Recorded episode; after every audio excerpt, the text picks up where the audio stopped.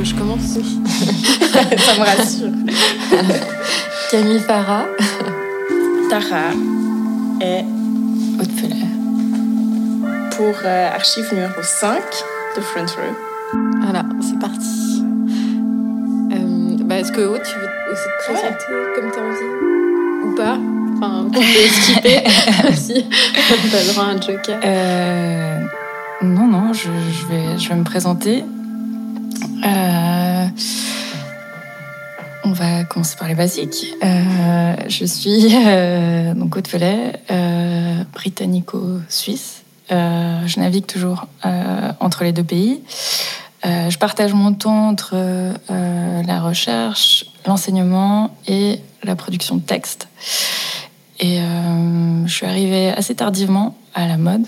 Je crois que je me suis rendu compte. enfin, j'ai pris conscience tardivement que hum, euh, théoriser, penser la mode, ça pouvait être un métier, un travail.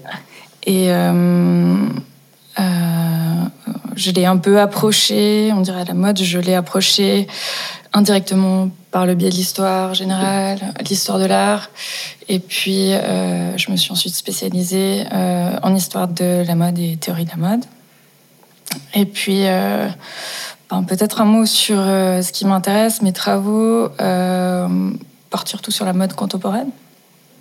Je m'intéresse à la pratique euh, mode en tant que pratique de design, mais aussi en tant que travail, et du coup euh, aux conditions en fait dans lesquelles euh, euh, cette pratique s'exerce. Et puis la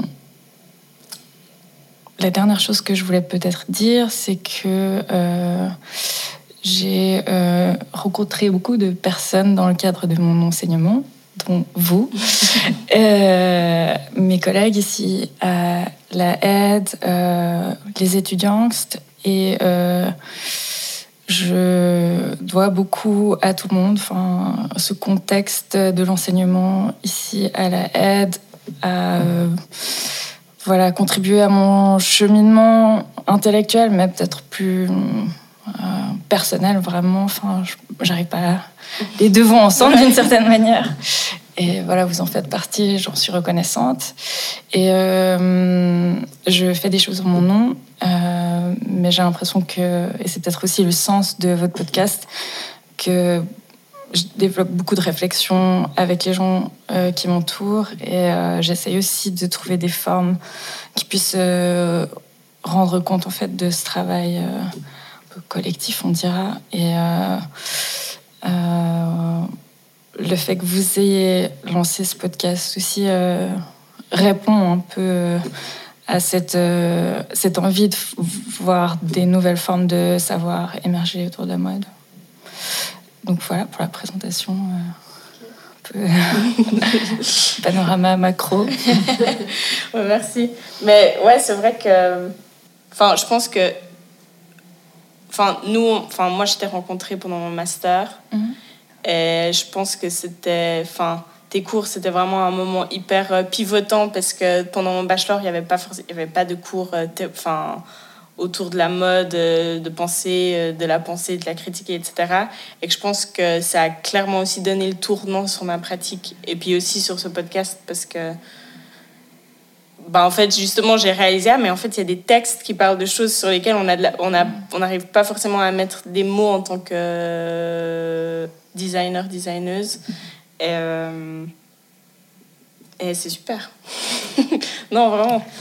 Ben, euh, enfin, ce qui est intéressant, c'est que du coup, dans ce contexte-là, j'ai l'impression que le fait d'être à proximité du design mode m'a permis de trouver euh, ma voie Mm. à moi aussi parce que en fait juste euh, finalement votre pratique de design c'est aussi une question enfin l'enjeu est de trouver sa voie et par pro- proximité j'ai trouvé la mienne. Donc j'ai aussi beaucoup gagné en fait de voir euh, de près enfin de, de faire l'expérience même si je design pas hein, de, de de comprendre en fait comment ça se comment ça se construit une pratique de mode et en, en ce sens-là je dois aussi beaucoup euh, à ce contexte quoi Mais c'est intéressant parce que ça montre vraiment à quel point le, la théorie et la pratique euh, sont liées, mais dans les deux, enfin, dans les deux sens, quoi. Mm. Je trouve que c'est pas mal.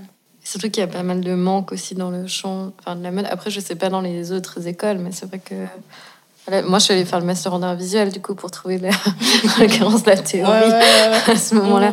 Parce qu'effectivement, en mode, on en avait un peu moins. Et que et oui, ça, ben, ça manque. Et puis en plus, on est toujours face à, face à cette image de, de, gens qui font de la mode, ouais, de, de nouveau de superficialité. Puis c'est vrai que ça ancre quand même pas mal, euh, tout d'un coup, d'avoir des, bah, des gens qui réfléchissent sur la question, qui mettent des mots. Ouais, voilà, qui mettent euh, des mots, j'allais dire justement. Moi, je pense que ça m'a beaucoup légitimé. Mhm. et le master et les discussions avec euh, ben, Aude. Et avec les étudiants que ceci. Enfin, ça ancre, en fait, ça ancre tout le monde. Comme si on avait besoin tout d'un coup d'être. Euh, dire, en fait, on est là, on n'est pas là, enfin, pas là pour rien.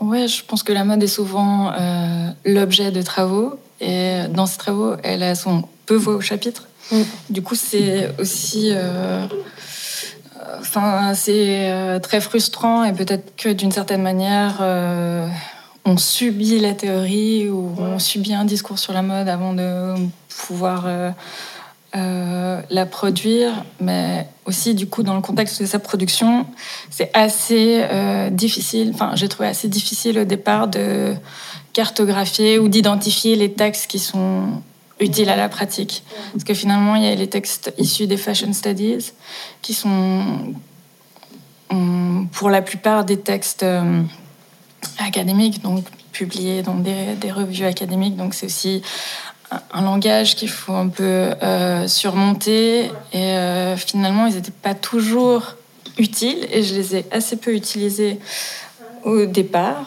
Et euh, donc, c'était un travail voilà, de, un peu de recherche. Ça demande aussi beaucoup de, de souplesse. En fait, on doit aller piocher dans différents champs. Du coup, c'est aussi une approche à la théorie qui est assez de de non spécialistes, mais du coup, euh, parce qu'on ne peut pas être spécialiste de tous ces champs, mais du coup, il y a une manière euh, de d'approcher la théorie qui est peut-être moins euh, linéaire, enfin c'est un peu ou révérente. On, on, prend les concepts que l'on peut redéployer dans le contexte de la mode et ça produit quelque chose d'assez intéressant. Et voilà, chaque année, c'est un peu, euh, je, je, je, reprends certains textes, euh, je les change, on, on, recommence à chaque fois, mais aussi parce que finalement, chaque, euh, il y a les textes qui sont, qui recouvrent euh, l'industrie ou le champ dans lequel la mode se trouve. Mais finalement, chaque designer va avoir euh, euh, sa thématique. ça peut toucher voilà, des choses aussi distinctes que, je sais pas, l'amour, le genre, le travail. du coup, oui, ça produit des, une sorte de corpus assez euh, étonnant, mais au final, je trouve que ça fait pas mal de sens. Ouais, ouais, c'est vrai. Mais si on pense à la pratique aussi, la façon qu'a la mode de s'inspirer, qui est justement des fois un peu euh, bah, problématique sur certains points et mhm. d'autres pas, mais qui va prendre justement aussi dans toutes les mhm. sources. Enfin, moi, j'ai l'impression qu'il y a justement une déhiérarchisation des mhm. sources, qui a peut-être moins justement en art euh, contemporain, où il y a ce truc de la ouais, référence à la référence il y a quelque chose d'hyper élitiste comme ça, alors qu'en mode, ben, c'est vrai qu'on enfin, ça pioche euh, à mhm. gauche, à droite, mais du coup, finalement, enfin, je dis, enfin, je dis pas que c'est pas réfléchi, mais c'est vrai que c'est cette idée de, de, valoriser aussi certains textes plus que mhm. d'autres, qui n'ont pas forcément besoin d'avoir été euh, euh, légitimés ou par certaines personnes. Enfin, c'est ça que mhm. j'ai l'impression que c'est là où il y a un espace de liberté qui est très large, dans le cas de la théorie et de la pratique, en fait. Ouais, et puis c'est aussi, j'ai l'impression que euh, la pratique de, mode, quoi, puis ça implique tellement de, de sous, enfin de paramètres différents que du coup un texte va euh, peut-être justement parler d'inspiration ou alors va parler euh, de travail ou va mm. parler de, de, choses différentes qui vont allumer différentes mm. ampoules à différents moments. Et puis justement ce week-end je, je lisais, bah, je lisais ton, ton texte Aude. What's with the gimmick et c'est drôle parce que il y a tout un moment où tu parles justement de, du travail et puis de, de la frustration de personnes qui travaillent dans le milieu de la mode. Et en fait, plus ou moins en même temps, je recevais des messages de différentes personnes qui me disaient, il y en avait une qui me disait, ah, mais euh, je viens de commencer euh, un stage à tel endroit et puis c'est, je suis contente, mais c'est quand même de l'exploitation. Euh, je me réjouis d'avoir un vrai travail, de trouver un vrai boulot. Puis en même temps, un autre qui me disait, avec qui on, on, parle un peu justement de même, comment est-ce qu'on comment est-ce qu'on voit un peu notre pratique? Et puis qui vient aussi d'avoir un nouveau poste et puis qui me dit euh, puis je dis ah mais d'ailleurs comment ça se passe un peu de réflexion? Et puis ah, bah justement j'espère avoir le temps de l'année prochaine de pouvoir travailler sur mon propre travail pour pas avoir euh, besoin de, de me enfin de me mettre que dans une esthétique. Et puis du coup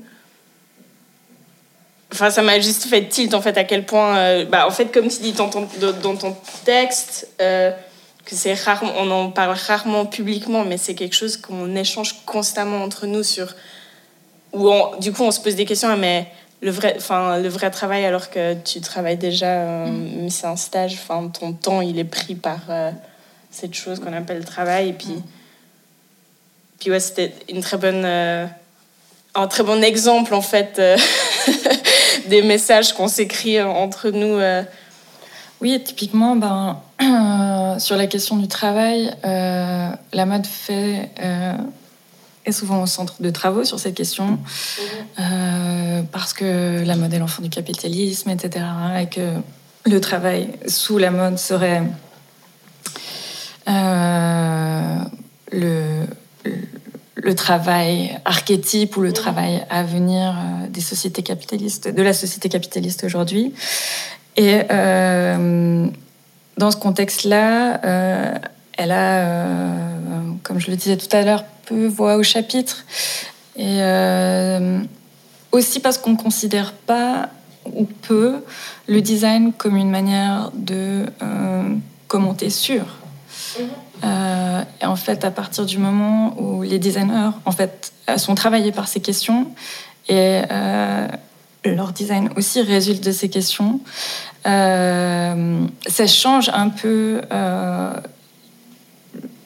l'équilibre, en fait, tout d'un coup. La mode a quelque chose à dire, et je pense que depuis la mode, on peut penser aussi euh, des choses assez radicales. L'abolition du travail, ou enfin, on peut reposer certaines questions depuis la mode aujourd'hui parce qu'elle est traversée euh, par cette question de finalement le, travail passionnel. On aime passionnellement euh, euh, la mode et je suis aussi dans, cette position, pas en tant que designer, mais en tant que passionné de vêtements et de mode. Il y a cette question de, la passion, mais aussi cette question de la souffrance au travail. et je trouve que d'essayer de, de recentrer les discours et euh, de penser cette question du travail depuis euh, les designers, ce que les designers produisent. Euh, enfin, je ne sais pas, ça peut décoincer certaines choses. et pour nous, je pense que puisque finalement dans le champ mode, la critique qui est légitime hein, de la mode prend beaucoup de place. Il y a beaucoup de, évidemment beaucoup de, de de critiques à faire encore, mais euh, c'est difficile euh, de construire euh, un discours autour de la mode qui démontre en fait ses bénéfices ou d'imaginer que la mode puisse être socialement bénéfique. Du coup, l'enjeu aussi pour moi, c'est de dans mon enseignement et mes travaux, c'est de rétablir un peu une forme d'équilibre en fait. Et cet équilibre aussi dans l'enseignement, il se joue, comme tu disais, cette question euh, d'empouvoirment, euh, de euh, pour les designers, l'enjeu est pour les designers de voilà formuler un discours sur leur pratique et faire partie en fait de ce qui se dit sur la mode depuis un endroit voilà, qui est celui de l'expérience directe, en fait, de ce que c'est de designer, faire la mode. Est-ce que c'est parce que souvent, les personnes qui sont critiques se se positionnent comme extérieures justement au milieu de la mode, alors qu'elles le sont pas parce que de nouveau, enfin, on sait pas théorie, mais comme tout le monde est habillé, on est tous un peu, on est quand même tous dans le même bain, mais que du coup, ça leur permet justement d'être critiques et de pas prendre en considération euh, bah, justement ces ambiguïtés, enfin, dans lesquelles on est, je pense, euh, en tout cas les trois, enfin, ce truc de de l'aimer en même temps de critiquer parce qu'il y a plein de choses qui sont problématiques mais il y a aussi plein de choses euh, enfin je je sais pas j'ai l'impression que non je pense que tu mets le une espèce de sur quelque chose. Puis après, je pense qu'au niveau institutionnel, pour euh, des euh, chercheuses qui s'intéressent à la mode, euh, c'est assez compliqué à naviguer parce d'accéder. que non, simplement parce que la mode n'est pas un sujet légitime où il est, mais sous certaines conditions. Donc ça veut dire que nécessairement, il y a cette position un peu de OK, je, suis hors de ce monde et je pose un regard sur. Et ça donne des choses évidemment euh, euh, nécessaires, mais forcément, euh, les choses sont plus complexes ou d'autres perspective émerge à partir du moment où s'intéresse, euh, enfin, on perçoit la question depuis l'intérieur. Donc, euh, je pense que c'est simplement des perspectives qui doivent se, qui doivent se répondre, mais aussi pendant très longtemps. Euh, il n'y avait pas non plus d'espace pour que cela existe vraiment. Il y a le cadre pédagogique.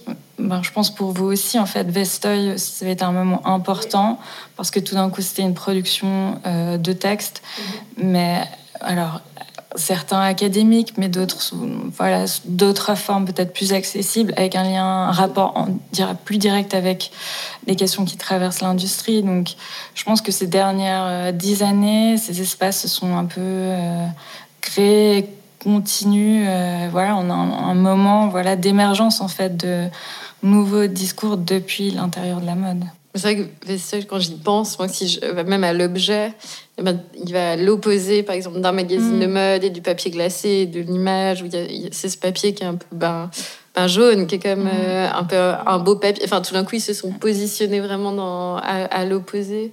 Et après, maintenant, je pense à Viscose, par exemple, euh, mm-hmm. journal qui est peut-être plus euh, proche, enfin, reprend des codes quand même de, de magazines de mode tout en étant critique. Mais. Mm.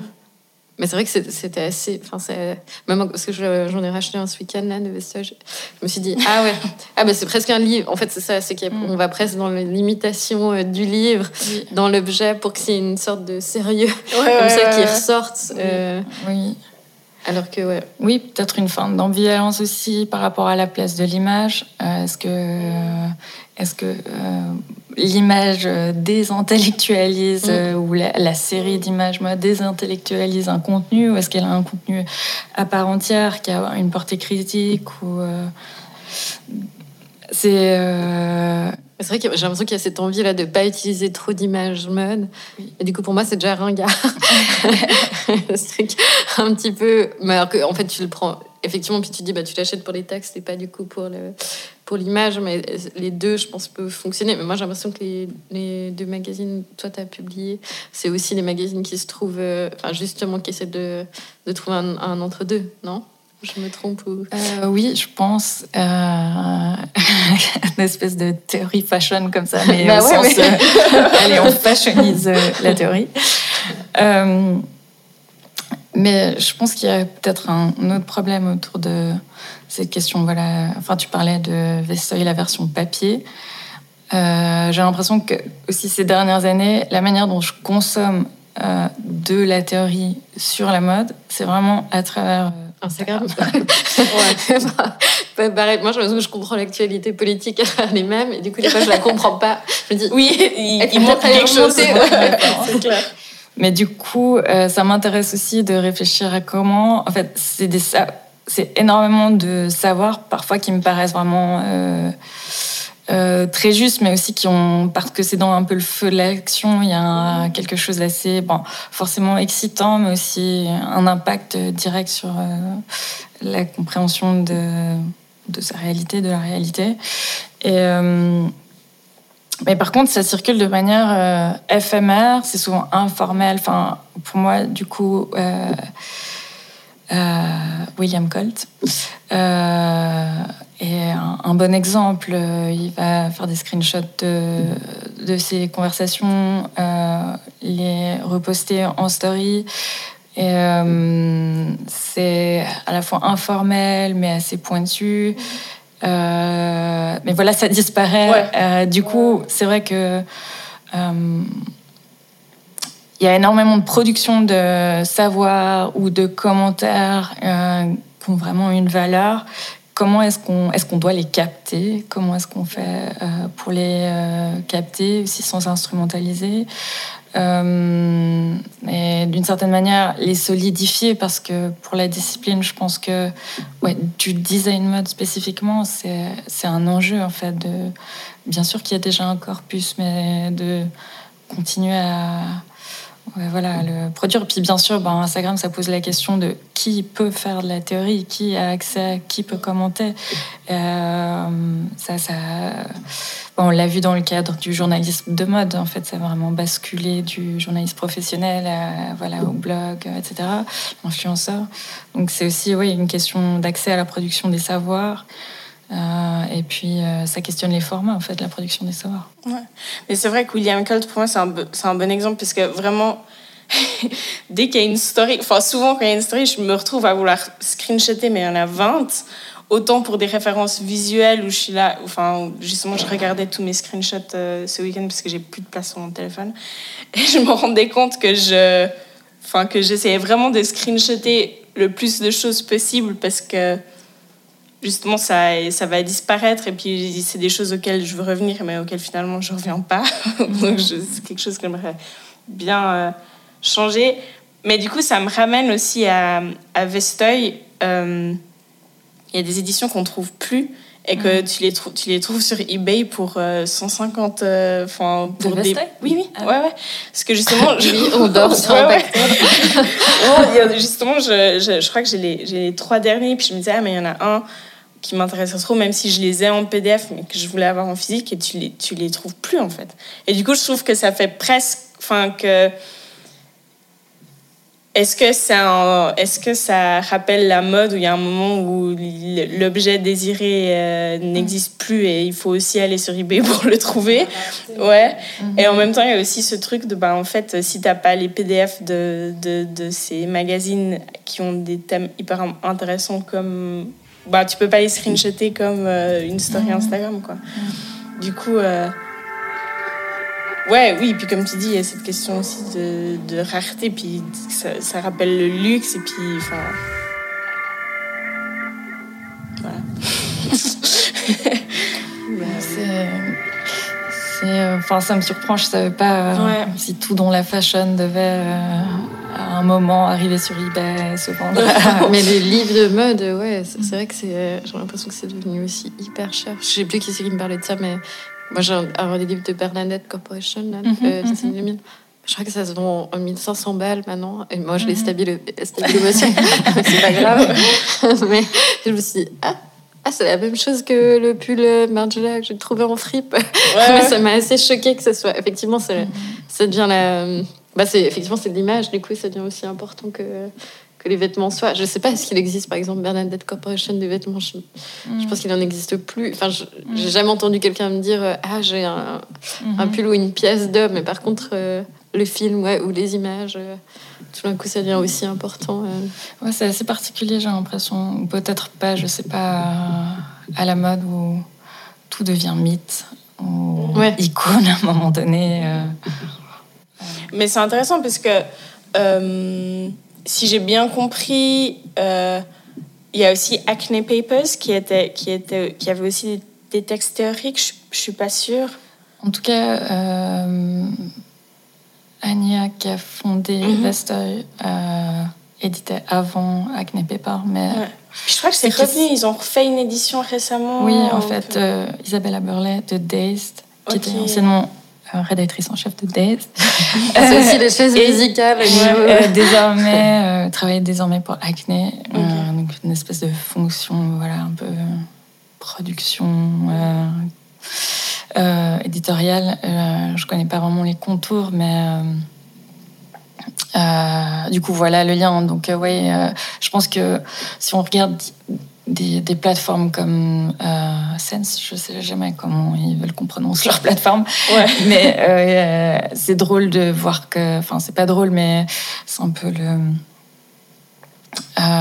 on y trouve presque de la théorie critique et en même temps on peut s'acheter un sac à main Balenciaga.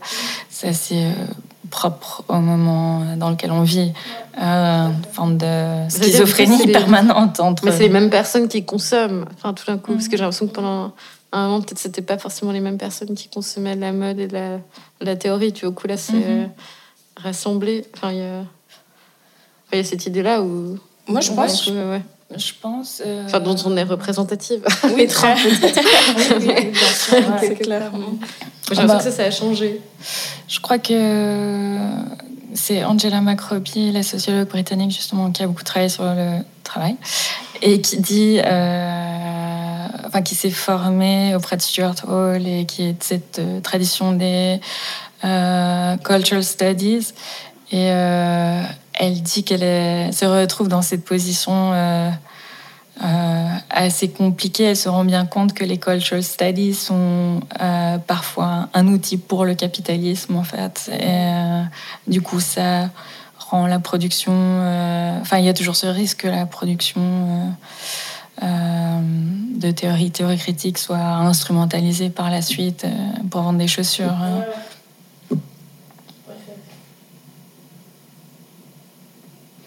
Mais je pense que je sais pas, je suis pas complètement euh, pessimiste. J'ai l'impression, voilà, la question de euh, la circulation de ces savoirs, euh, la possibilité même sur une plateforme comme Instagram de voilà de produire des savoirs, de les produire différemment, de les diffuser.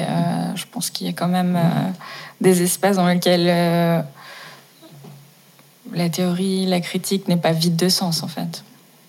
C'est vrai que ça pose la question de. Bah, il y a une certaine gratuité, du coup, une accessibilité, mais de la- les personnes qui le font. Enfin, ça pose cette question de la rémunération. Enfin, quelque part, la, la rémunération et comment. Et c'est vrai que via Instagram, du coup, tu es rémunéré par des, bah, des, des espèces de collaborations avec des marques, quelque part. euh, Bah, William Colt, c'est un assez bon exemple, mais aussi de ce qu'on ressent nous, c'est-à-dire qu'on sent qu'il aime la mode, euh, l'image de mode, et, euh, mais en même temps très, euh, très réaliste en fait sur les mécanismes de la mode aujourd'hui, et ses dimensions nocives. Donc toujours un peu ce, bah, cette question de devoir vivre et très pratiquement payer son loyer. Et... C'est comme s'il y avait une. Mais moi, je ne me mets pas dans l'eau, mais du coup, peut-être une génération aussi plus jeune qui a un rapport beaucoup plus opportunisme au système capital. Enfin, du coup, qui essaye de, bah, de trouver euh, là où il peut. Enfin, je sais pas, une espèce de- d'opportunisme qui est complètement euh, légitime, puisqu'en face, tu un Mhm. système qui est ultra opportuniste, mais. Et de trouver une autre façon, peut-être, de, de fonctionner. Dans le, justement dans le rapport au travail, la rémunération, je sais pas. Moi, j'ai l'impression d'être vraiment encore l'ancienne école. Puis, comme si je travaille Mhm. beaucoup, enfin, on parlait avant de tout ce rapport à justement la méritocratie. Puis, si je travaille beaucoup, euh, je vais être rémunérée, en- enfin, ou valorisée en conséquence. Et puis, que ça, ça ne. enfin, c'est un mythe. Enfin, ça, ça Oui, jamais puis on le voit même, euh, enfin, beaucoup de likes ou un certain nombre de followers ne se transforment pas nécessairement pour, en tous les cas, les designers en une euh, Mhm. pratique euh, financièrement stable. euh, Pour beaucoup, justement, enfin, j'ai l'impression que ce qui est difficile aussi, c'est de gérer une forme de visibilisation extrême et de reconnaissance de leur travail. Et puis au quotidien, une forme de précarité, d'insécurité fi- financière permanente.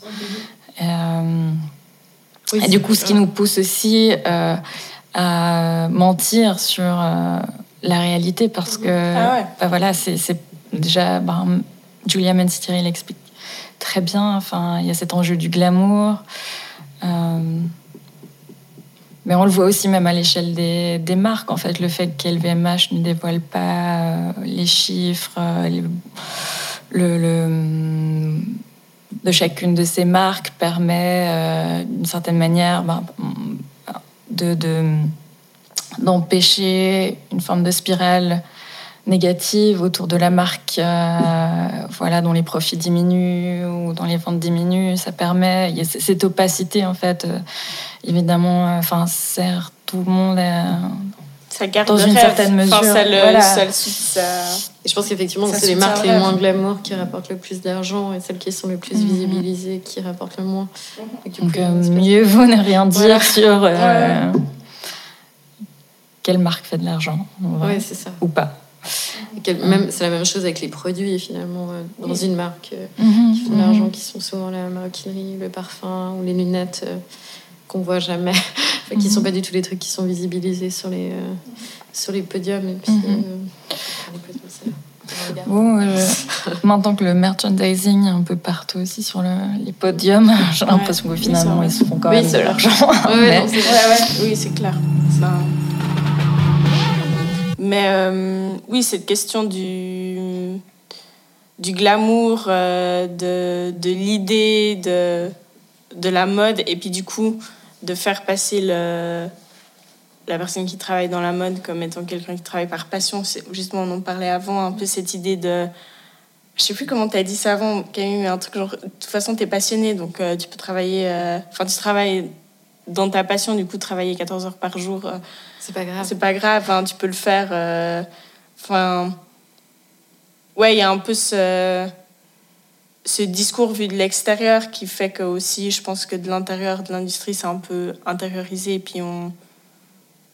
C'est difficile de s'extraire aussi un peu de, de, mm. de cette. Euh, de ce, cette façon de oui, penser. Oui, puis je pense que bah, l'une des stratégies euh, de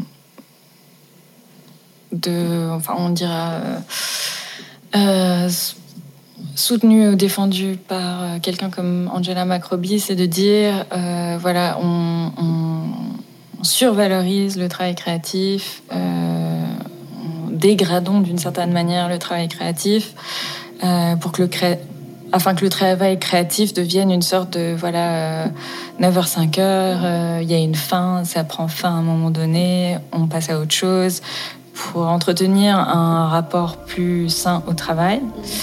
Euh, et d'une certaine manière, je suis arrivée sur la question du travail par Angela Macrobi. Puis au début, ça faisait aussi pas mal de sens pour moi euh, de la lire, parce que finalement, que ce soit euh, voilà, la production de vêtements ou de la production de textes, finalement, ce sont on se rapproche de ces mêmes conditions de tout, tout, le temps travailler en fait. Et aussi, ce, finalement tout se passe, enfin on travaille sur son ordinateur et on, à 19h ou 21h ou 23h on switch sur Netflix, donc il y a vraiment une distance qui n'existe pas. Euh, euh, pour, pour moi, ça, ça a eu de l'importance à un certain moment et je pense qu'Angela Macrobi est assez centrale parce qu'elle essaye d'articuler des horizons euh, euh, pour le design mode. Mais plus j'y pense, plus je me dis qu'il y a quelque chose de plus radical qui se joue en fait à l'endroit du travail passionnel et euh, j'inventerai un, c'est à un certain moment de l'histoire, mai 68, euh, euh, Marc Fischer, enfin cette question de voilà d'une société post-travail, de l'abolition du travail.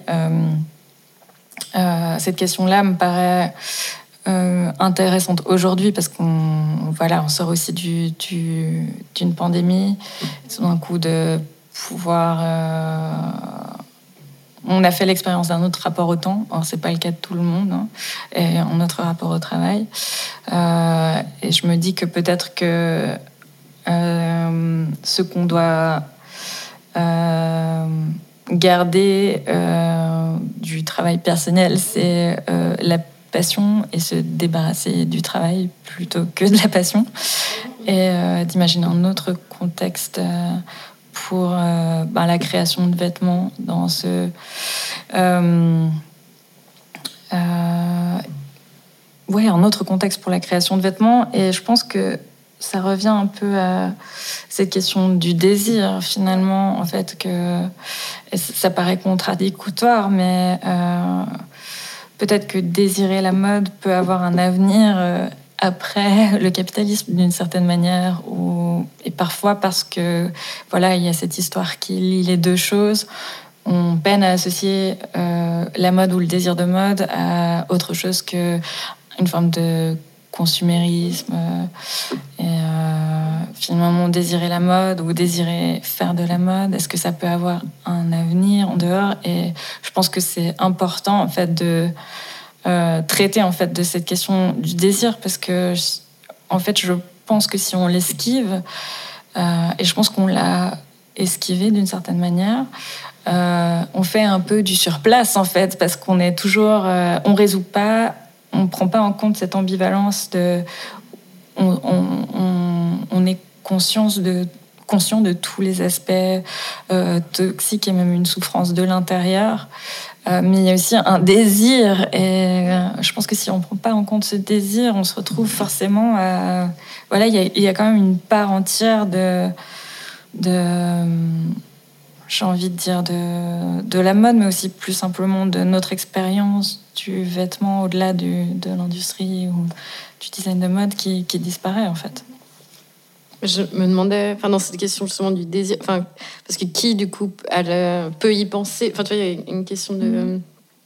je sais pas comment j'ai fait ce lien dans ma tête alors je vais essayer d'expliquer comment je l'ai fait, euh, parce que tout cette question qui est liée à la classe sociale par exemple, enfin parce que si je reprends juste l'exemple de l'école, moi j'ai eu cette discussion-là avec des étudiants que ce vendredi, on disait mais qui a accès à l'école d'art et pourquoi? Et puis c'est vrai que mm. ben, pour moi une des solutions c'était effectivement, alors c'est plutôt le travail d'artiste parce que le travail du designer il est rémunéré maintenant, enfin il est rémunéré d'une certaine manière, mais le travail d'artiste n'est pas rémunéré et que du coup peut-être en passant par la rémunération du travail des artistes, tout d'un coup on, on a une ça devient comme un vrai métier mhm, mhm. quelque part. Et puis eh ben c'est moins gênant. Enfin là du coup je vais reprendre les les mots d'une étudiante qui, qui disait qu'en fait elle avait eu de la chance parce que ses parents étaient ici d'immigration et que sa mère l'avait toujours poussée à faire une école d'art mais qu'elle s'était rendue compte que c'était pas le cas d'autres personnes. Mhm.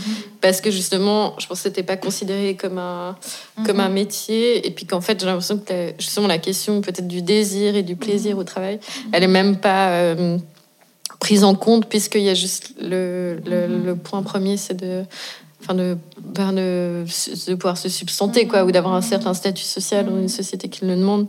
Du coup, je, ma question, c'est que, mais peut-être qu'on a aucune de nous la réponse, mais comment en fait on, enfin comment les deux, enfin de pas devoir passer par euh, un certain statut social pour pouvoir se dire ah mais en fait euh, j'aimerais euh, pouvoir produire différemment, enfin avoir un rapport au travail qui est différent. Comment il peut s'inclure euh, dès le départ, en fait Je. Ben, pense que enfin, c'est juste que, tout que tu soulèves et euh, je pense qu'il y a, des, il y a une, question de temporalité aussi, les stratégies dans le présent aussi, euh, ils montraient euh, voilà, à la, à la, rémunération qui peuvent aller de pair avec formuler des horizons qui sont autres et du coup euh, donc réclamer que les gens soient payés correctement mhm. dans le présent, c'est pas contradictoire avec l'idée que euh, dans le futur peut-être qu'on devrait pouvoir se passer euh, du travail et du mhm. coup sur un modèle de revenu universel mais pas de droite, un revenu universel qui permet justement à tout le monde d'accéder à ben, la création qui est mhm. effectivement aujourd'hui on y accède euh, généralement parce que on en a les moyens, on mhm. est privilégié d'une manière ou d'une autre. Donc, euh, je pense, ouais, à terme, c'est aussi une question de qui peut, euh, d'inclusivité vraiment. Mhm. Mais dans le présent, il y a quand même des. ouais des luttes autour de la rémunération qui se jouent encore parce qu'on est vraiment. Euh, c'est pas comme si on avait dépassé euh, le capitalisme. Donc, ouais, non, c'est vrai, sûr. Mais c'est vrai que j'ai l'impression qu'il y a aussi une espèce d'opposition entre une vision qui serait peut-être plus communiste, comme ça, du, rapport au travail, qui est de mhm. travailler, d'avoir une certaine rémunération, et une, autre, justement, qui va aller peut-être plus vers le, ben, cette idée aussi de revenu euh, mhm. universel. Moi, j'arrive pas encore à euh, je sais pas comment dire, j'ai pas encore fait mon petit diagramme dans ma tête pour comprendre euh, là où les enjeux, enfin là où ça se, où ça se jouait effectivement, où je me suis retrouvée face à certaines personnes qui n'étaient pas forcément pour justement le, le revenu universel. Et j'arrive à comprendre pourquoi. Et en fait, c'est vrai que moi, j'arrive aussi à, imaginer ça comme une, comme une solution, effectivement, enfin, la possibilité de mettre tout le monde à égalité entre guillemets, ce qui ne sera pas le cas, on le sait, mais euh, parce qu'effectivement, on vit quand même dans une société capitaliste, puis en fait, on, ça, on peut pas faire euh, sans. Oui, oui. En fait, euh, c'est, enfin, c'est aussi le revenu universel, c'est aussi quelque chose que la droite a pu défendre, donc mm. sans surprise, enfin, c'est aussi une idée qui peut être instrumentalisée, mm. détournée en fait de. Mais ça d'un horizon qui est tout, en fait. collectif. mais c'est vrai que la, droite, elle le, elle le défend, parce que du coup, ça mettrait fin à, tout ce qui est chômage. Euh, Exactement.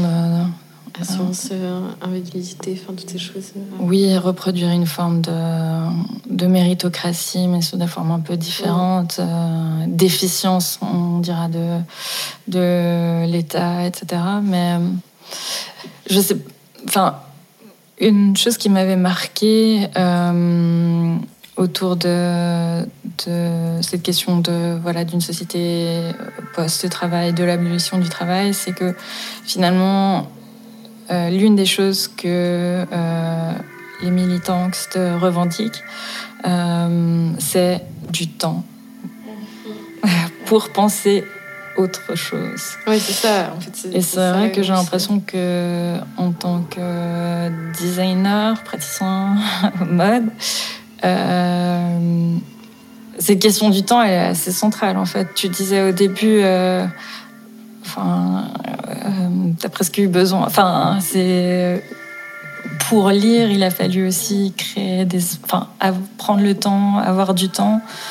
Du coup, euh, enfin, j'ai l'impression que cette question du temps, elle est aussi assez centrale dans le contexte de la mode parce que il n'y a pas le temps. Il n'y a pas le temps et quand tu as le temps, tu te dis, enfin, je dis tu, je parle de moi. je me dis, mais enfin, c'est presque paniquant d'avoir d'avoir du temps. Tout d'un coup, je suis là, mais oui, j'ai enfin, j'ai du temps. C'est presque pas normal que j'ai du temps. Je, devrais être en train de faire quelque chose, produire quelque chose, mhm. euh, que je sois payée ou pas. Enfin, il y a un peu ce truc où c'est, enfin, moi, ça dépend des périodes comme d'habitude, mais il y a des moments où je suis là, mais euh, j'ai pas eu le temps du tout pendant quelques mois. Tout d'un coup, j'ai le temps. Qu'est-ce que je fais avec ce temps? J'arrive pas mm. à l'accepter. Et après, tu sais, tu sais pas quoi en faire. Mais c'est vrai que par contre, c'est vrai que ce temps. Je sais quoi en faire, mais j'arrive pas à le prendre pour moi, justement. Mm. Alors que quand j'ai pas le temps, mm. j'aimerais avoir le temps. Et puis quand j'ai le temps, ben. C'est vrai qu'on a internalisé une forme de ouais, euh, culpabilité permanente où en fait chaque moment de notre vie doit être euh, voilà aussi en tant que freelance euh, optimisé à des fins de potentiellement un emploi pour un salaire pour une survie. Donc Ouais, c'est dur de s'en défaire. L'avantage de lire des textes sur l'abolition du travail, c'est que ça T'as l'impression qu'il y a des outils conceptuels pour se dire que c'est pas grave si je ne travaille pas. Non, mais c'est qu'il faut si je prends du temps. Oui. Pour y réfléchir et pour penser à un système euh, différent. Enfin, déjà, il faut. Déjà, je pense que ça se fait collectivement, mais du coup, il faut du temps. Ça, ça demande du temps. Non, mais c'est vrai, de se retrouver collectivement, de trouver ces moments. Et ensuite, tous ces moments de discussion, ouais, ils sont hyper lents. Et puis effectivement, c'est ça qui peut amener à des solutions, mais en fait, on n'y arrive jamais parce qu'on n'a jamais ces... Oui, puis il y a toujours cette forme de pression, de... Euh, de production aussi, un peu de... Oui, et puis quand on, suggère qu'on aimerait une alternative, il y a cette pression d'avoir produit toutes les solutions ouais, ou... Bah de performance en fait. Euh, on a tout checké, c'est celle-là qui sera la plus efficace. Ça peut marcher, on y va. On le fait comme ça. Bah, en fait, non. L'enjeu, c'est d'abord euh, se réapproprier euh, du temps euh, mm. pour construire autre chose. Et euh, j'ai l'impression que cette littérature-là sur le travail, et puis le fait qu'on en parle beaucoup aussi, simplement dans la presse, c'est assez... Enfin, j'y vois comme une forme d'horizon. Alors peut-être que c'est naïf de ma part et que c'est juste une manière de gérer le présent et le travail. Mais et de le penser depuis la mode, ben pourquoi pas, en fait. c'est vrai que bah, c'était aussi vendredi avec d'autres étudiants qui on discutait. Enfin, ils me disaient, parce que moi j'ai l'impression que pour revenir juste au programme qui avait, un peu changé. Pour moi, il avait changé depuis quand j'ai étudié, puis maintenant, donc il y a à peu près 10 ans. Et bah, une des étudiantes disait, mais j'ai l'impression qu'en fait, si je fais, enfin, que je fais jamais assez, enfin, c'est pour revenir à ce que vous disiez avant, mais c'est le truc de d'avoir l'impression de jamais travailler, enfin, de jamais produire. Elle me disait, mais j'ai l'impression de faire jamais assez, que c'est pas assez bien, et qu'en fait, du coup, ça l'empêche complètement de réfléchir à, je sais pas, par exemple, où elle voudrait aller en stage. Enfin, tu vois, est-ce qu'elle a envie d'aller en stage le moment où elle doit aller en stage Enfin, comment elle va réfléchir sa pratique et son travail, enfin, et son métier. En fait, elle a même pas la place de le remettre en question parce qu'elle est déjà dans cette idée de, ouais, de production euh, qui, lui, enfin, qui lui prend. Euh, j'ai l'impression que ça leur prend complètement le, toute la tête et même le rapport à la théorie, il est aussi des fois un petit peu ambivalent mm. parce que c'est un peu.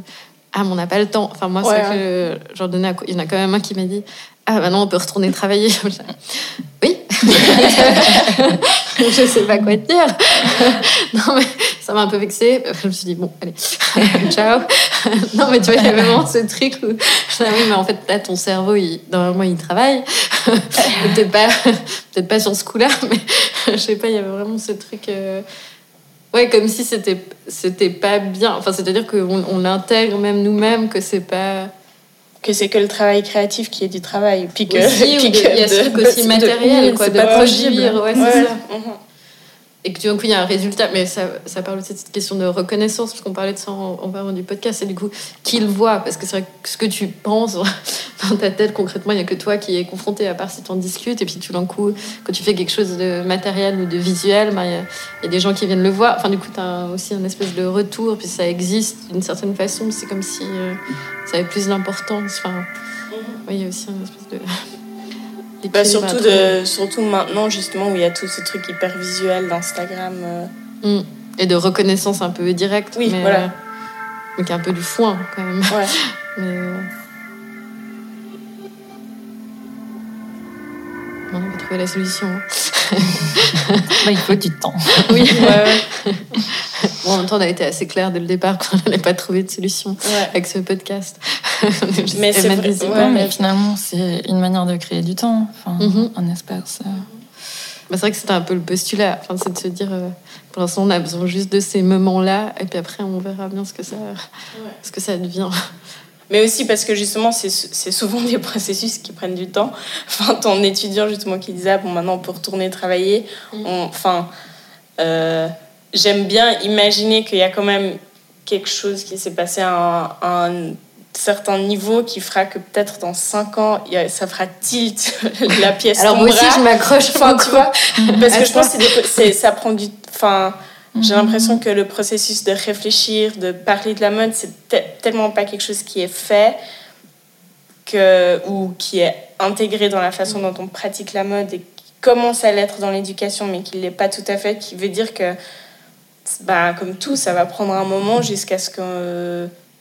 Bah, c'est vrai que je pense que pour lui, ça lui paraissait très loin. oui, voilà. Mais pourtant, c'est pas mhm. faute d'avoir essayé de, de lier euh, toutes les cinq minutes à. Pourtant, ouais, c'est vrai je pense qu'il y a aussi euh, enfin, un enjeu qui est assez euh, central. Enfin, vous en avez parlé dans d'autres épisodes, mais théoriser, enfin, la théorie peut aider à théoriser ou à. comment dire ça On peut dénaturaliser les étapes du design pour qu'on puisse se poser en fait les bonnes questions à, certains moments en fait. Euh, est-ce que est-ce que c'est de l'appropriation? Est-ce que j'ai un rapport extractif à mes sources à mes modèles aux gens qui m'entourent? Enfin ça a un impact vraiment euh, potentiellement très tangible en fait sur euh, la pratique, mais ça suppose aussi un peu de décomposer en fait ce qu'on présente toujours comme une sorte de mais qu'on présente, mais aussi qu'on on en fait l'expérience d'une certaine manière, la création comme quelque chose de euh, presque instinctif ou euh, accouchement dans la douleur mais très propre. Il y a cette espèce d'ambiguïté là. Oui, puis enfin, c'est difficile de, enfin, je sais pas, de produire des idées, euh, de produire du design, euh, du design intéressant qu'on peut utiliser, etc. Et en même temps réfléchir à sa pratique et euh, avoir une sorte de vision macro. Mais je pense peut-être ces espèces de théories et je pense qu'ils ont vraiment fait la différence aussi dans, ce que tu proposes. Camille, dans tes cours, parce que le, lien à la pratique, il est vraiment. La pratique et à la mode contemporaine, il est vraiment assez. Euh, central. c'est la question que je me suis posée. Mais je pense que c'est aussi peut-être parce qu'il y, y, a certaines personnes qui ont encore une idée de la mode qui n'est pas tout à fait contemporaine. Enfin, qui, qui reste une idée un bah, peu passée de la mode euh, comme euh, comme truc de, de luxe euh, dans les salons parisiens. Enfin tu vois je pense qu'il y a honnêtement il y a encore beaucoup de gens qui mais je pense que ça joue aussi avec le, le caractère enfin dont tu parlais ce truc de produire enfin un peu la figure du génie aussi comme oui, ça tu vois. oui, la personne ça va venir enfin c'est t'as ça dans le gène et puis tu le tu et puis du coup l'importance que tu mets dans bah, justement les inspirations mais même enfin, les, parce que là on parle les textes que je leur montrais, c'était plutôt la fête comme, comme, possible, enfin, comme outil euh, d'émancipation. Mais le but, c'était de faire le lien, de se dire, bah, quand on fait la fête, on va dans certains endroits, on s'habille d'une certaine manière, et du coup, on, on est quand même euh, inscrit dans une certaine forme de politisation en le faisant, puis quand on, bah, en portant les vêtements et en en, en faisant aussi. Mais c'est vrai que je pense pour certaines personnes, comme c'est comme si oui, les inspirations, elles venaient d'ailleurs. Tu sais, sais pas trop d'où elles sont pas du tout ancrées. C'est vrai que c'est aussi un peu le, produit d'Instagram dans le sens où, mm. de simplement la culture de l'accès à l'image. On, mm. a vraiment l'impression qu'on est en permanence dans une sorte mm. d'être inspiré ou euh, en train de sauver des trucs qu'on va jamais consulter. Euh, mais, euh, mais même avant, tu vois, c'est une mythe, moi, je trouve, de, bah, de, enfin, de un styliste, même Yves Saint Laurent ou des oui, bah, C'est très fort aussi dans le contexte euh, britannique. Euh, mm. Galliano, Alexander McQueen sont les personnages qu'on a présentés comme euh, voilà, presque un instinct mm-hmm. de création. en plus, compliqué dans le sens où il y a vraiment une souffrance qui est instrumentalisée mm-hmm. pour voilà, défendre cette idée qu'il faudrait et qui effectivement mettent tout le travail qui est derrière de côté, alors qu'il y en a aussi énormément. le, le, travail, euh, le collectif, mm. euh, mais aussi qui invisibilise peut-être euh, des souffrances au quotidien aussi. Et on présente peut-être juste la face glorieuse mm. aussi parfois. Mais je pense que ça, ça, ça, ça change. Et, Et euh, heureusement, mais c'est vrai que c'est aussi parce que finalement, euh, il y a cette question des discours, mais aussi on fait vraiment aussi l'expérience, j'ai l'impression de. Euh, de la place de l'affect dans la création, enfin cette idée qu'on ne sait pas trop pourquoi, mais on le fait, ça paraît juste. Donc il y a aussi quelque chose d'une forme de justesse qui n'est pas toujours euh, conscientisée, mais qui est aussi euh, finalement un produit culturel ou historique. C'est pas naturel, mais on, en fait l'expérience, euh, pas nécessairement sous une forme de voilà de rationalité où on conscientise pas, on n'a pas les mots pour dire. du coup, ça rend difficile aussi de s'extraire un peu de, de, cet affect pour euh, voilà, repenser à, la dimension macro, à la méthodologie. Et, puis finalement, l'affect est, forcément important aussi. Hein, mais... C'est vrai que la question de l'affect, je pense qu'elle est, elle est, de nouveau, elle n'est pas la même euh, suivant le background qu'on a. C'est vrai que moi, je m'en confonds. Ben, certaines personnes, c'est forcément légitime, mais parce que les mm. références aussi qu'ils ont eues. Enfin, la construction qu'ils ont eu, l'environnement dans lequel euh, a toujours été légitimisé. Puis mm. c'est vrai que cette question, enfin, en tout cas, moi, je l'ai ressenti euh, dans certains trucs où tu sais, des attirances esthétiques pour certaines choses. Je me disais, mm. ah non, mais ça, ça c'est quitte. Enfin, il y avait un truc un peu euh, que moi je remettais en question qui était lié à une, autre peut-être culture qui, mm. j'ai l'impression qui n'était pas la culture dominante ici. Puis du coup, pour moi, ça, ça va dans le- la question de la. Enfin, ça, venait- ça allait plutôt dans la question de la subjectivité et de l'affect. Et euh, j'arrivais, j'avais de la peine à le présenter comme une source euh, Mhm. valable, alors que si ça avait été. Bon, ça, c'est très flou ce que je suis en train de dire, mais si ça avait été quelque chose. euh, Enfin, des références qu'on m'avait données, par exemple, à l'école, ben, j'aurais eu mhm. aucun problème à dire. Mhm. c'est ça ma, ma référence. J'ai l'impression que Mhm. les enjeux, ils se jouent aussi euh, euh, là-dedans, où certaines personnes se... Enfin, il n'y a pas de question de légitimité, en fait. De, euh, des- enfin, ces sources, elles, elles viennent euh, comme ça, parce qu'ils sont nés au bon endroit. du coup, non, mais c'est vrai. Non, Et que du coup, ça questionne pas ça. Alors qu'en fait, que c'est aussi cette idée de fausse neutralité, quelque part. De... Mhm. Puis on voit bien, enfin, à l'échelle du système de la mode, enfin, c'est quand même assez surprenant qu'on se retrouve en 2022 à la tête de maison avec des profils, enfin, on dirait des mini Yves Saint Laurent. Enfin, Ah ouais, c'est vraiment, même physiquement, il y a une Ah ressemblance, c'est Mm. très perturbant en fait. Mm. C'est effectivement euh, euh, une forme de reproduction des profils sur la base de, de ces mêmes exemples tout le temps. Euh, on est encore loin d'avoir endigué Mm. ou ouvert ou construit autre chose. Mhm. Moi, je, pense vraiment un qui changeait ça, mais qui, qui pour plein d'autres choses ne le changeait pas, c'est quand même bah, Virgil Abloh qui cassait cette, Mhm. euh, cette narration, qui après euh, ramenait plein de plein d'autres choses. hein, mais, euh, euh, je pense qui est assez central aussi à l'impact qu'il a eu, c'est le fait qu'il soit aussi ouvert sur sa manière de designer. Mhm. Et, en fait, c'est un accès à euh, des outils qu'on a pourtant tout le temps présenté comme quelque chose de... Enfin, il n'y a pas d'outils, en fait, t'es né avec Mhm. ou pas.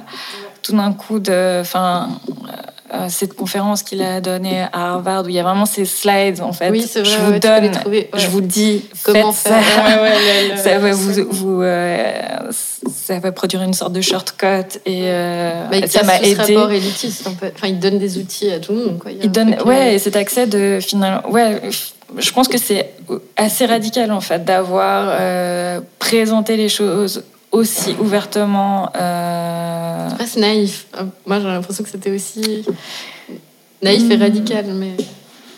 naïf dans le sens où. Enfin, je sais pas s'il se rendait compte, enfin, que tout d'un coup, c'est un espèce de bouleversement pour le milieu, par exemple, de, de la mode, en fait, qu'il le, fa... enfin, qu'il le donne dans ces pas. termes. Après, j'ai l'impression que c'est assez cohérent avec la manière. euh, ouais, qu'il, a de tra- qu'il avait de qu'il avait tra- de, de travailler, mais ouais, qu'on qu'on aime ou qu'on n'aime pas euh, son travail, je pense que simplement d'avoir euh, parlé du design mode en ces termes, enfin, euh, je pense que ça, ça a certainement eu, et je pense que ça a vraiment eu un impact en fait. Et je pense symboliquement c'est très fort de l'avoir Bah, ça a. Oui. désacralisé. Puis euh, puis il y a plein de gens, je pense, qui étaient. Enfin, il y a plein de gens qui maintenant diraient qu'ils aimaient bien Virgil Abloh, mais qui, sur le moment, quand Mm. ils ont entendu ça, Mm.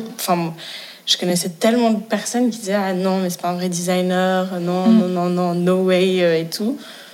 Mais euh, pour ces raisons-là, parce que ça lui venait pas euh, du ciel, ça lui tombait pas dessus.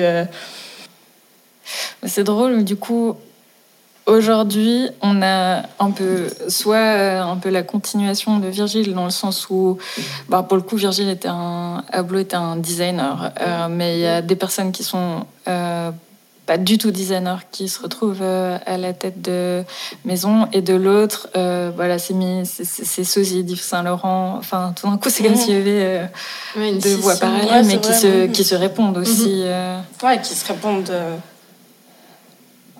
Puis de nouveau, enfin, c'est la pas question des- de qui rapporte de l'argent. Enfin, parce que je pense Mhm. typiquement, euh, Virgil Abloh chez Louis Vuitton, il a dû ramener quelque part aussi. euh, Oui, je beaucoup pense. Enfin, il y a une espèce d'équilibre de nouveau qui se trouve. euh, Je pense qu'il était chez Mhm. Louis Vuitton plus parce qu'il il rapportait de l'argent que parce qu'il avait fait des slides où il Oui, oui. expliquait euh, comment, comment designer. Ah non, c'est Donc c'est sûr que. Ouais.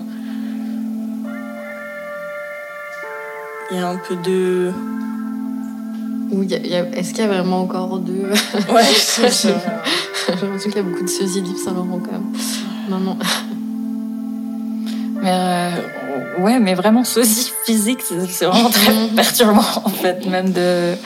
C'est comme si, euh, voilà, on avait, on n'avait pas euh, avancé aussi cette idée de, de de les prendre le plus tôt possible, très jeunes aussi, Ah oui, oui. un peu euh, voilà à l'image d'Yves Saint Laurent, enfin même je sais pas, j'aimerais encore plus tôt, euh, Ouais, parce que qui renforce cette ouais. idée que voilà c'est pas euh, l'expérience qui compte, c'est une sorte de, de génie comme ça. Parce que durant toute cette conversation, moi j'ai Moz- Mozart en tête en fait. Enfin, il y a un peu aussi ce truc de la musique classique, des grands compositeurs de musique classique. euh, Alors moi, j'ai... un- Je veux pas dire le nom parce que je veux pas lui faire de la pub, mais celui qui a repris maintenant la DA de Anne de Belmeister. en Ouais. c'est ça, ça que tu lances. Ouais, ouais. Et, euh, ouais. Bah oui, oui, mais en plus, bah, bon après c'est vrai que c'est deux mythes différents. J'ai l'impression que dans la mode, il- va y avoir toute la narration qui va autour de ça et qui a permis peut-être l'émancipation de, bah, de certaines personnes aussi plutôt issues du milieu queer quelque Mhm, part. Enfin, mhm. ce rapport à la sensibilité, enfin, la- mais qui est aussi hyper nourri de. J'étais très proche de ma grand-mère, j'ai appris à coudre avec ma grand-mère, j'ai vu j'ai- tout ce rapport comme ça aux vêtements et qui nous laisse peut-être moins, déjà en tant que femme, ça nous laisse aussi mo- moins de place dedans parce que c'est pas oh, waouh, elle s'habille avec les jupes de sa grand-mère. Oui, oui, Ouais, c'est vrai. vrai. c'est vrai. Ok, bon, bah. Hôtesse. Voilà. Ah, elle rapiait ça, ou elle, a- elle se faisait des colliers. Ouais, bon, bah, c'est une fille, elle faisait des. Enfin, il y a aussi un truc, j'ai l'impression que peut-être Mhm. euh, C'est un jeu, en tout cas dans la mode, ici, tu. Enfin, je, je pense que j'ai pas Ouais, mis. dans la mode, mais je, pas, pareil dans la cuisine, tu vois, genre euh, apprendre à faire des confitures avec sa mère et puis devenir un grand chef homme. Enfin, Mais par contre, c'est vrai que dans la Mhm. cuisine, j'ai l'impression qu'on va valoriser. De nouveau, je vais faire des généralités, mais ça va plutôt être des personnes euh, hétéro, oui, normées, Mhm. qui vont être. Et puis, c'est un truc Ouais, qui est presque issu, j'ai l'impression, du, du militaire, la cuisine, où tu as une espèce de Mhm. hiérarchie comme ça, euh, hyper, euh, hyper stricte. Oui, un peu de la, la fraternité aussi, euh, enfin de violence, bizutage, etc. Ah ouais, ouais, c'est ça. Mais oui, bah, au final, c'est quand même Ouais, toujours oui, des hommes. hein. ouais, c'est ça. La conclusion. Oui. Mais c'est pas le cas partout. Le règne de l'homme cis, euh, voilà. Ouais. n'a Et pas blanc. à. Et blanc.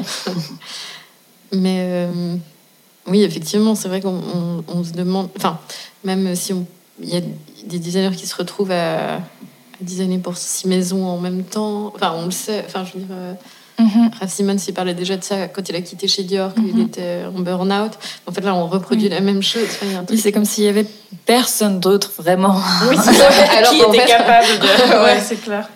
Oui, puis si c'est pas une personne, ben finalement c'est peut-être de nouveau deux personnes, trois personnes, l'idée d'un collectif euh, qui reprend la responsabilité. Parce que finalement Oui, c'est comme ça que ça fonctionne. Quoi. Oui, et on sait très bien de toute façon qu'ils qui ne design pas, c'est juste une question de, de, de, de décision finale en fait. Ça. euh, Allez, on prend le rouge. Ouais, ouais, ouais. Et euh, ouais, qui entretient une sorte de. Ouais, la figure un peu euh, Prométhée comme ça. Bah, qu'on voit à la sortie des défilés hein, aussi finalement. Enfin, il y, a y encore souvent une personne qui sort, alors qu'en fait on sait que backstage. Mais ce que je comprends, ouais, euh. ce que j'arrive pas à comprendre, c'est euh, il y a aussi, enfin il y a en ce moment aussi toute cette question dans l'industrie autour de la diversité, de l'inclusivité, mhm. et pourtant on a on a des un peu des coups de pub euh, de la mode euh, via les mannequins, etc. Mais pourquoi Mhm. est-ce que pourquoi est-ce que LVMH se dirait pas bon bah on va prendre la personne la plus euh, qui incarnerait le mieux la diversité et l'inclusivité et la mettre à la tête de, du bon C'est pour ça que c'est ce qu'ils se sont dit qu'ils faisaient avec. et euh, qui faisait avec Virgil. Mais pourquoi pourquoi est-ce qu'on n'en voit pas plus alors? Après il y a toujours la question est-ce que ça Mhm. sert ou est-ce que ça dessert la cause? Mais je Après, j'ai l'impression qu'il y a une question de, de goût qui est horrible. Fait que du coup, Virgil Abloh, non, mais il, Mm. faisait, il, Mm. il fait des habits. Enfin, il, il a quand même une culture que américaine. ça quoi. se- ben, il y a quand même aussi dans le contexte anglais euh, beaucoup de designers indépendantes, des femmes racisées, à qui on propose jamais, Jamais, ouais, de reprendre euh, une marque euh, alors que ce sont des business établis euh, Mhm. qui fonctionne qui fonctionnent. Enfin, Est-ce qu'on a envie de les citer Comme ça, on leur fait de la pub. Non, mais je sais pas. Bah oui. Bah, au moins, Martin Rose, on l'a cité assez souvent, mais. et puis Wales Banner aussi Ouais. préaller, préaller, oui. ouais. ouais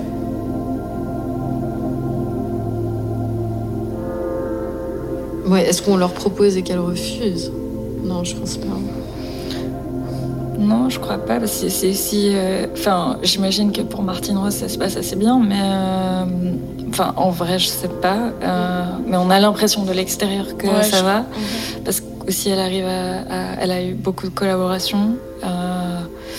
mais. euh, Mais j'ai en l'impression que vrai, c'est de, de- c'est vrai pour Martine Rose aussi. Ben, des choses que j'ai eu entendues. Bon, après, il y a eu la pandémie, etc., qui a, qui a été difficile aussi, mais de, de personnes que je connais qui ont, ont eu travaillé, etc., Mm. c'est. Bon, après, voilà, après, on revient à la question de qu'est-ce enfin, qu'est-ce le succès, etc., mais j'ai pas l'impression que ce soit non plus. euh, Ouais. voilà. Ouais, du coup, j'ai l'impression que personne n'est vraiment en position de refuser, euh, tu vois, une place de DA ou de con- Mhm. consultante, Ouais, ouais. euh, même. Et ça, c'est quand même aussi un problème. On, on- L'insoutenabilité d'un business mode, euh, enfin, on n'en fait rien, alors que euh, Qu'est-ce que et même si, si on, on prend la question par le biais de la durabilité en termes voilà purement environnementaux, c'est aussi euh,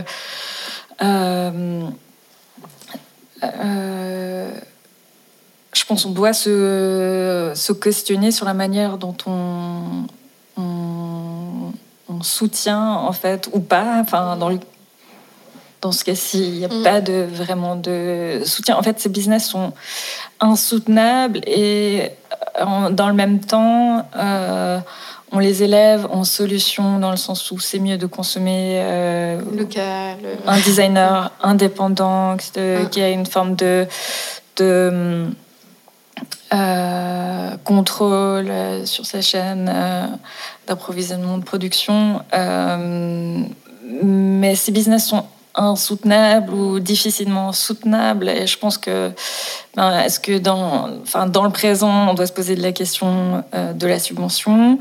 Euh, Est-ce que à terme, ça recoupe à nouveau euh, une forme d'abolition du travail et la possibilité de créer sans cette contrainte de devoir en vivre? Enfin, je, pense que c'est une question qu'on qu'on a beaucoup soulevée, je trouve, ou qu'on soulève peut-être beaucoup dans des conversations euh, in- informelles. Euh, peut-être qu'il se faisait aussi moins avant parce que on, avait tendance à, le cacher. Mais aujourd'hui, le sujet aussi depuis des ouvrages comme City sur ce sujet sur de la précarité, de la difficulté du métier euh, sont sur la table. Euh, mais je pense que peut-être que c'est pas suffisamment visible à un niveau euh, politique, Extérieur, ouais. institutionnel en fait. Euh, euh, si on veut changer de modèle, euh, ouais, il faut prendre cette insoutenabilité en compte en fait. Mais Moi, c'est- je, Ouais, j'ai l'impression qu'il y a aussi euh, culturellement, enfin en Suisse c'est aussi assez différent peut-être que parce que Cyprien Lélé elle expliquait justement euh, tout ce qui était mis en place euh, bah, en Angleterre à Londres en tout cas pour les Mm. jeunes designers où j'ai l'impression qu'il y a quand même un soutien. Enfin en Angleterre on a décidé que ça faisait partie quand même intégrante de la culture et qu'il y avait une certaine forme de soutien. Bah, apparemment, oui, mais on a privatisé les structures de soutien, donc ils sont quand même. euh, euh, c'est euh, c'est sous Priel qui me l'a appris euh, que le British Fashion Council est en fait for profit et Ok. que. Ah ouais, c'est que ça change complètement. que, que, voilà, ils, ils doivent tourner à la fin de la journée et il n'y a plus, y a pas vraiment un soutien qui peut se faire sur la longue durée. oui. Mais je pense que là où, euh, tu as raison, enfin, je pense que c'est vrai que, enfin, typiquement dans le cadre suisse, la subvention, elle existe par exemple pour des métiers comme enfin, l'agriculture, typiquement, aussi parce que, enfin, ça paraît naturel parce que c'est un bien essentiel, euh, euh, mais finalement le vêtement aussi. Euh, mais aussi parce que ça touche à l'imaginaire euh, Ouais. national presque, Oui. où finalement, bah, enfin, qu'est-ce que ça voudrait dire de. euh, Enfin, je pense de, temps, de revendiquer une sorte de subvention pour la création euh, mode autre que simplement on te donne un prix et Mm. euh, bonne chance euh, avec ces 5000 francs. Je pense que ça touche aussi à des questions de voilà, est-ce qu'en Suisse on serait prêt à, à penser euh, est-ce qu'on est suffisamment est-ce qu'il y a suffisamment de designers ou trop de designers que sais-je enfin, c'est vrai que ça touche à, l'imaginaire aussi euh. parce que j'ai l'impression que typiquement en Belgique c'est un tournant qui, que le gouvernement a décidé de prendre dans les années 80 je crois mhm. enfin, c'est ce que me racontait Walter du coup oui de vraiment euh, c'était une manière de sauver les industries textiles mm. c'était de soutenir la création pour faire soutenir pour soutenir en fait ces industries locales et, euh, et c'est vrai que quand on te présente euh, les six d'Anvers, les talents, euh, c'était un moment de l'histoire génial. En fait, c'était des subventions. Oui, oui bah, c'est vrai que moi, il me l'a clairement raconté. Enfin, ils ont été aussi envoyés un moment au Japon pour habiller les femmes de diplomates belges. Enfin, ils se sont fait un peu connaître comme ça. Puis après, oui, ils étaient ultra subventionnés.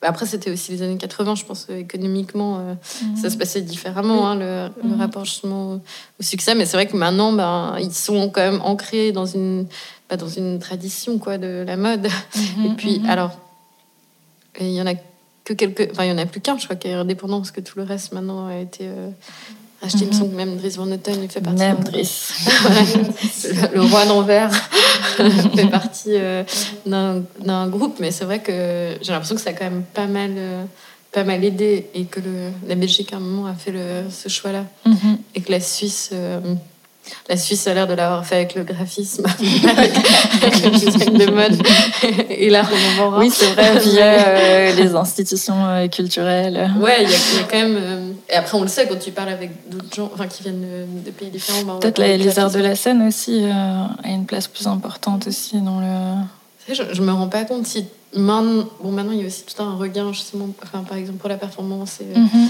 effectivement le théâtre après la pandémie, mais je ne me rends pas compte si c'est quelque chose qui a été très mis en avant par la Suisse. J'ai l'impression qu'au niveau roman, en tous les cas, c'est. Euh, c'est. Euh, enfin, les arts de la scène ou. Euh, sont font une certaine importance, ont une certaine importance, une certaine. Enfin, on le voit au nombre d'institutions par ville, par canton, par. C'est quand même assez. Euh, Et la question de la rémunération, elle est beaucoup plus euh, ancrée. J'ai l'impression qu'elle découle du cinéma. Mm-hmm. en, enfin, en tout cas, mais elle est, elle est beaucoup plus claire euh, en ce qui concerne justement bah, les arts de la mm-hmm. scène. Et mais même tout ce qui est art vivant et la performance mhm. dans l'art contemporain va rentrer dans la question, enfin, mhm. dans les arts vivants. Oui. Et... Même si ouais, c'est des milieux qui restent euh, précaires. Euh. Mais tu sais, beaucoup moins que. Mhm. Puisqu'en fait, tu es aussi payé pour. Enfin, tu es payé pour le travail que tu effectues avant et tu vas pas être payé pour le. Ta pièce. Voilà, le résultat, quelque part, c'est ça. C'est vrai que c'est assez intéressant.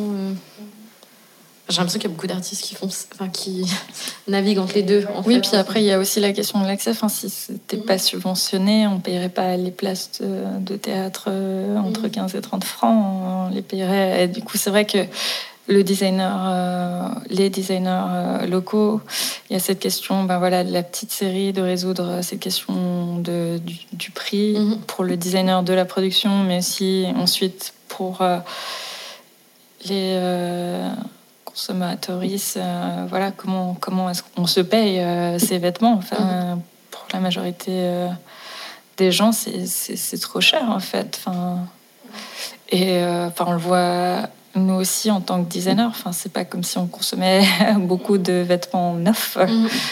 ou de vêtements de, de designers émergents parce qu'on peut pas se les payer. Bah, c'est vrai que chez, moi, je me souviens chez Warren, généralement, le, le cut, il se faisait sur les marges que bah, les designers, nous, on mhm. pouvait se faire. Parce qu'à un mhm. moment, tu dis, ah, mais en fait, il n'y a jamais personne euh, qui va pouvoir acheter ça. Enfin, nos amis ne peuvent pas se le payer. Du coup, mhm. tu. Ouais, comment, ouais. Tu cotes là, mais en fait, après, toi, tu ne te payes pas. Au final, c'est vrai que c'est hyper. Euh, c'est assez compliqué euh, en Suisse, en tout cas. Oui, et puis pourtant, je, je pense que le nombre de personnes cette dernière année qui m'ont demandé ah, mais pourquoi tu lances pas ta, ta propre marque et puis t'es un peu là mais c'était ouais, comme si c'était la super réponse à tout puis en fait euh, ben ben ça ça revient à tout ce qu'on vient de dire c'est oui est-ce que c'est euh, sustainable dans la durée? Oui même si tu reçois des, des subventions mais après dans la durée à quel point est-ce que la durée. ça tient mm-hmm. euh, est-ce que ce que tu produis est nécessaire Enfin, entre guillemets à être consommé dans, le paysage actuel euh, qui existe? C'est vrai que moi, quand on me posait la question, je dis Ah, mais j'ai fait un an euh, justement chez Walter qui était indépendant et lui, il faisait je pense, depuis 30 ans. Mais je comprends pas. Enfin, il y avait justement aussi ce rythme de travail. J'ai l'impression que mm. lui, il trouvait. Bah, ça a marché un moment, puis après, il y trouvait vraiment. Euh, c'est le show, en fait. J'ai l'impression que c'était ce moment de défilé ah où il investissait tout son argent là-dedans. Enfin, c'est ça l'adrénaline qui le faisait mm. monter. Je me disais, mais moi, je peux pas, euh, pas dormir pendant 50 heures tous les 6 mois. je vais jamais tenir. Enfin, c'est vrai qu'il y a un truc.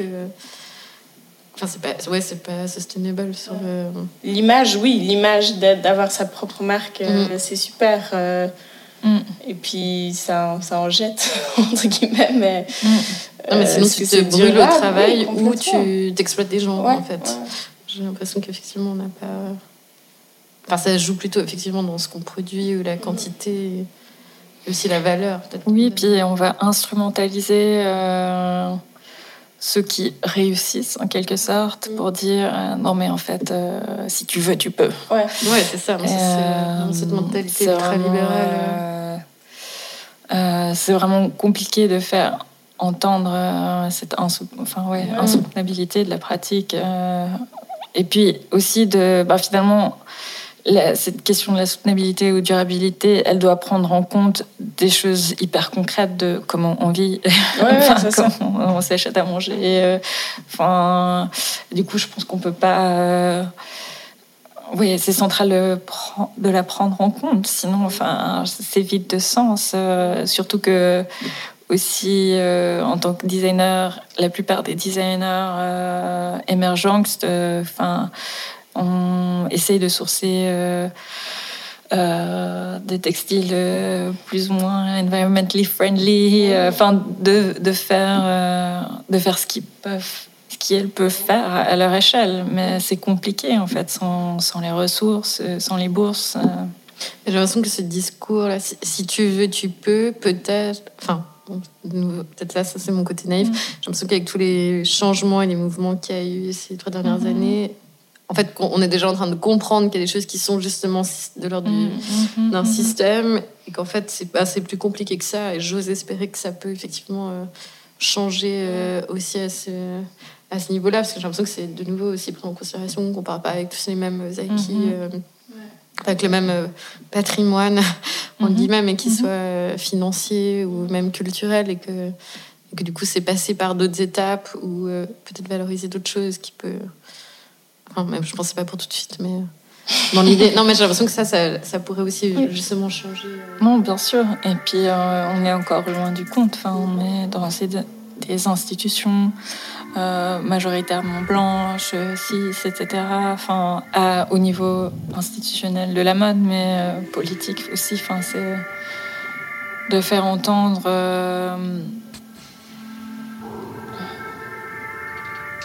ces questions-là, enfin, sans une euh, diversification des voix, euh, ça paraît quand même assez difficile en fait. Oui, une diversification des voix et aussi une. Euh, une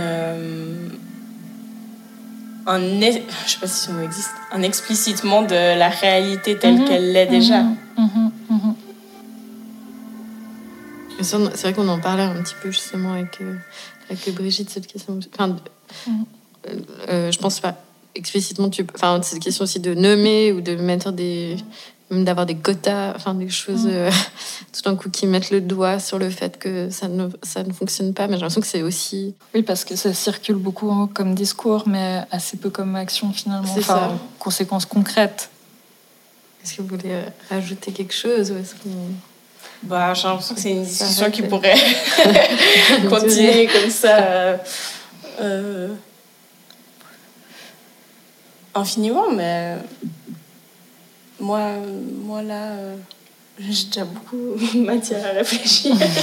ben, je voulais alors peut-être dire un dernier mot mhm. et dire merci de m'avoir invité. Que c'était agréable, que c'est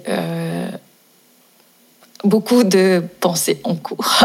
Donc c'est nécessairement aussi un, un, peu branlant, mais le fait d'avoir euh, des espaces comme le vôtre pour euh, essayer de les articuler euh, les plus clairement possible, ce qui n'est pas toujours le cas, c'est très important. Donc voilà, merci. Bah, merci à toi.